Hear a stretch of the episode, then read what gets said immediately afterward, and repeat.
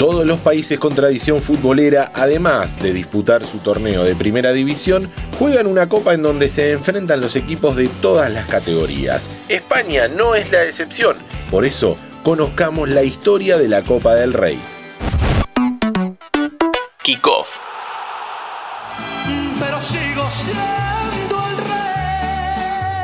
Entre el 6 y el 8 de abril de 1903 se disputó la primera edición del Campeonato de España llamado Copa de Su Majestad el Rey. Alfonso XIII fue el que donó el trofeo hecho de plata para el ganador.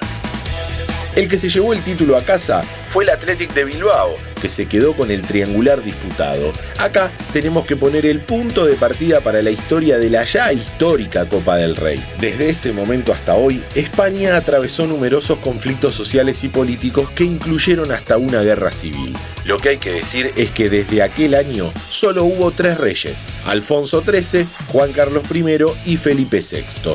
También es correcto aclarar que mientras duró la dictadura de Francisco Franco, no hubo ningún rey dando vueltas. ¿Por qué no te callas? Ok, ok, Juan Carlos, le voy a hacer caso y no hablo más de la monarquía. Me meto con el fútbol. Decíamos que la Copa del Rey es el torneo más viejo que se disputa en España y el gran ganador es el Fútbol Club Barcelona.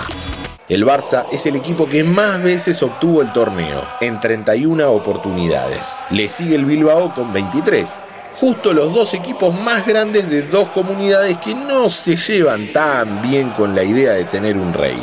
En fin, cosas de la política y el deporte. Y qué gol, qué gol ha marcado, ha marcado Marcos. Barcelona, campeón de la Copa de Su Majestad el Rey. Hablando de Barcelona, Diego Armando Maradona consiguió uno de estos trofeos en la temporada 82-83 luego de ganarle la final al mismísimo Real Madrid por 2 a 1.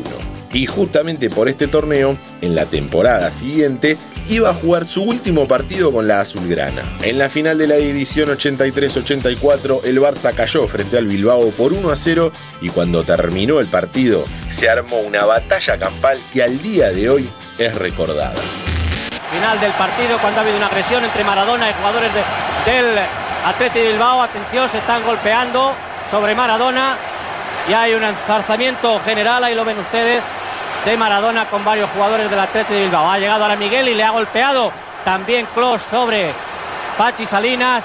Y atención, porque, señores, ha terminado esto entre reparto de golpes de los jugadores. Luego de ese partido, Maradona fue suspendido por la Real Federación Española de Fútbol y ya no jugó más de manera oficial con el Blaugrana. En el verano europeo del año 84 pasó a Napoli y ahí cambió la historia. Pero volvamos a la Copa del Rey. Este torneo nos da la posibilidad de encontrarnos con resultados a priori inesperados. Al igual de lo que sucede con nuestra Copa Argentina, muchas veces se enfrentan equipos de categorías más bajas que dan el golpe frente a las grandes potencias. Por ejemplo, si hoy hablamos del Alcorconazo, todo futbolero sabe de lo que se habla. En la edición 2009-2010, por la cuarta ronda, el Alcorcón, que en ese momento militaba en la segunda división B, lo que sería la tercera categoría, le ganó al Real Madrid por 4 a 0 en el partido de ida. Primero es eh, pedirles perdón, porque creo que la imagen que, hemos dado hoy el, el equipo no es la, de, la que se merece. En ese partido para el Real Madrid jugaron Raúl, Benzema, Marcelo y un joven Fernando Gago. Antes de conocer las últimas historias de la Copa del Rey, te recuerdo que si te gustan nuestros podcasts, podés seguir el canal de Interés General para tenernos todos los días en tu Spotify. Búscanos como Interés General Podcast, apretás la campanita y listo. La final de la temporada 2021-2022 fue transmitida en directo a más de 160 países y fue la más seguida de la historia a nivel internacional. Nunca antes se había ofrecido una final de Copa en semejante número de países. Mi nombre es Diego Celonca y los espero en el próximo episodio de Kickoff.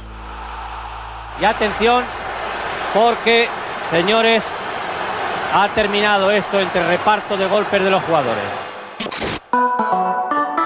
Mantenete informado siguiendo nuestras redes sociales. Interés General Podcast en Instagram, Spotify, Twitter y YouTube.